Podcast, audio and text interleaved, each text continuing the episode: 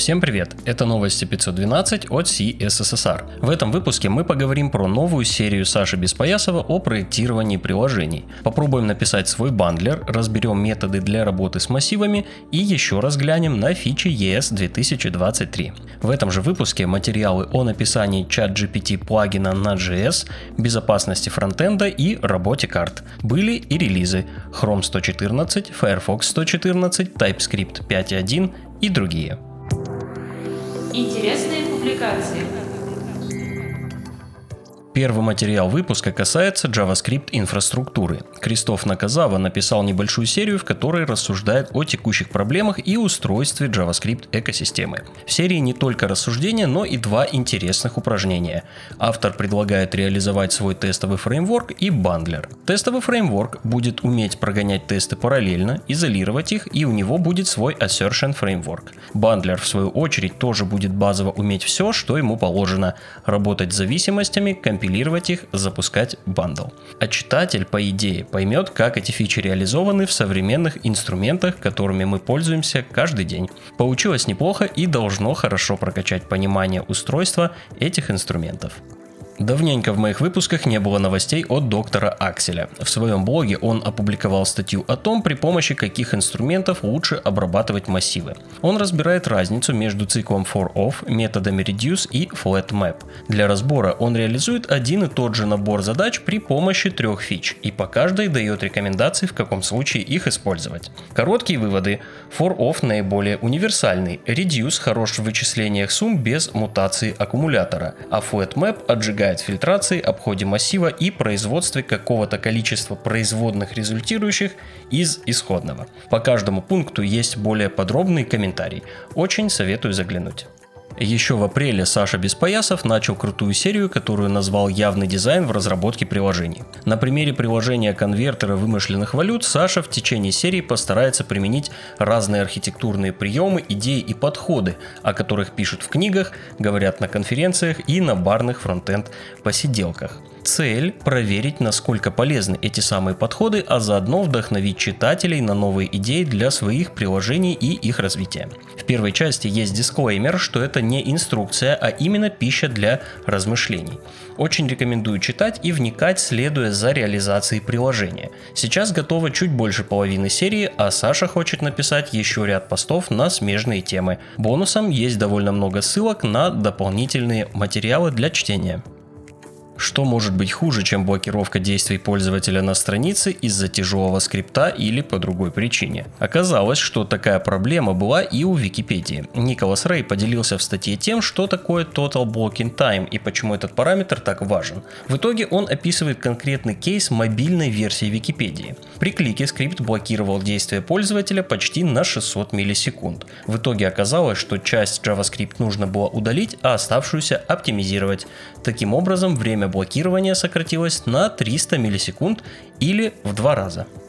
В блоге Runtime Ban появилась статья о родном бандлере. Он перешел в статус беты и его уже можно попробовать. Команда разработки обещает минималистичный API, отсутствие лишних операций, удобную работу с плагинами и самую быструю скорость работы среди сборщиков на сегодняшний день. Скорость надо проверять на разных кейсах, дело понятное, но в целом это неплохой шаг в сторону того, чтобы растопить сердца разработчиков и привлечь больше внимания к инструменту. Больше подробностей в блоге Ban. Следующий материал для начинающих и продолжающих JavaScript разработчиков. Это целый цикл о нюансах работы JS, об которые на старте спотыкаются практически все. В нем разбираются и области видимости, и прототипное наследование, замыкание и функции первого класса. Также разбирается работа Event Loop и контекст от this. Неплохой цикл, если нужно поднять какие-то знания или разобрать один конкретный нюанс. Сэмуэль Акануме на Dev2 тоже решил погрузить читателя в JavaScript, но в его заметке идет речь о конкретном аспекте – функциях. Он разбирает понятие функций первого класса и функций высшего порядка, передачу функций как аргументов и как в этих случаях работает контекст. Все это уместилось в компактную памятку, которую можно прочесть буквально за пару минут.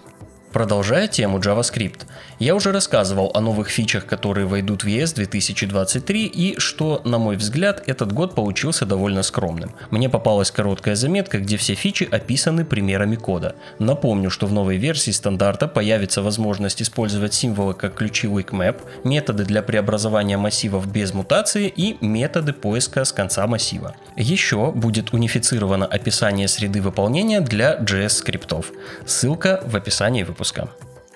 Уна Кравец написала статью о Popover API. Это API, который позволит просто создавать всплывающие элементы. Уна приводит примеры использования API, примеры стилизации всплывающих элементов и рассказывает о некоторых нюансах работы. Важно отметить, что Popover или всплывающий элемент это не то же самое, что диалоговое окно. Разница в том, что диалоговое окно или диалог требует явного закрытия окна пользователям. Фича уже доступна в 114 релизе Chromium. О выходе Chrome 114 мы поговорим чуть позже. Дальше пойдут несколько материалов покороче и из смежных сфер. В техническом блоге Тиньков на Хабре была опубликована статья о взаимодействии микрофронтендов. В статье описывается паттерн шина событий или Event Bus.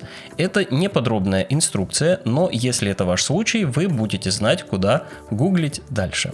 Итак, восстание машин предсказали уже много-много раз, а мы с вами вернемся к чат GPT. Для чат GPT можно писать плагины, но официальная документация довольно скудная и вся написана с примерами на Python. Марк О'Нил решил исправить эту несправедливость и написал инструкцию о том, как написать чат GPT плагин на JavaScript. Он рассказывает об экосистеме плагинов, их структуре и ограничениях. Если вы хотели попробовать создать собственный плагин, это именно то.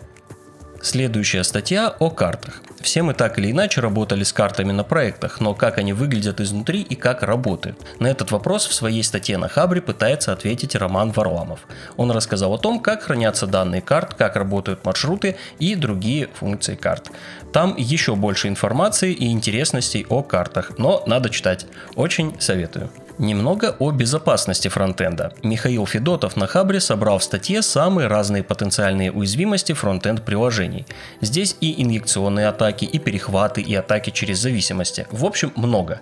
Есть и ссылки для дополнительного чтения. По статье можно составить хорошую общую картину по видам разных атак завершит рубрику статья Джорана Куинтина о его опыте обновления инструментов в крупных организациях.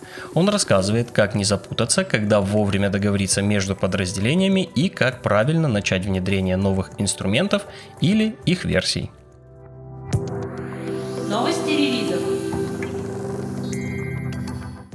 Вышел Chrome 114, появилась поддержка нового значения свойства TextWrap Balance, cookies с независимым сегментированным состоянием и Popover API, который я уже упоминал. В DevTools появилась возможность дебажить VASM приложения на C и C++. Lighthouse был обновлен до версии 10.1, был добавлен ряд улучшений вкладки Performance. Подробнее в официальных обзорах новых Chrome и DevTools от Google.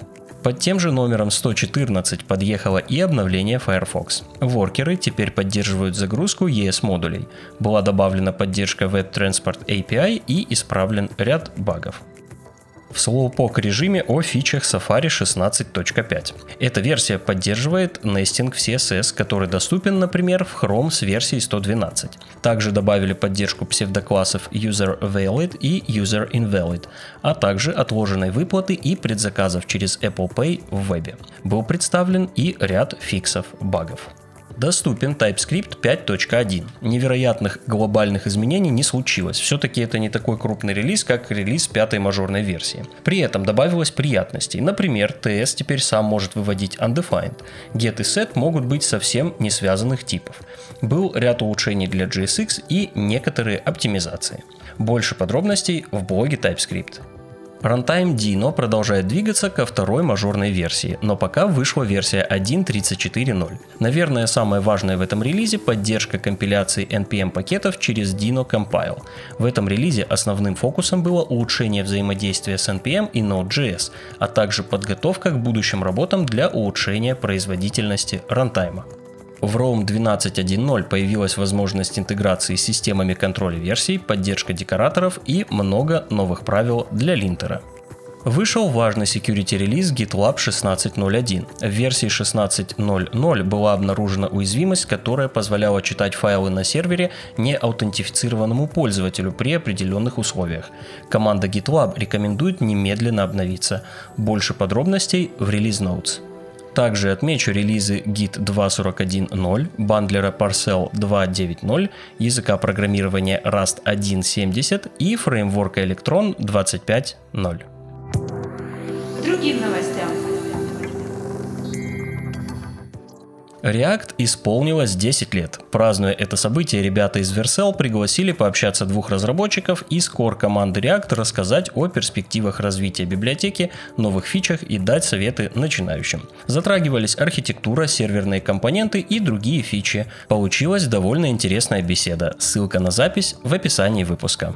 Еще один день рождения конца мая – это день рождения Node.js. Рантайму исполнилось 14 лет. Он продолжает развиваться, хоть у него и появилось много конкурентов. Пользуясь случаем, напомню, что 19 версия достигла стадии End of Life.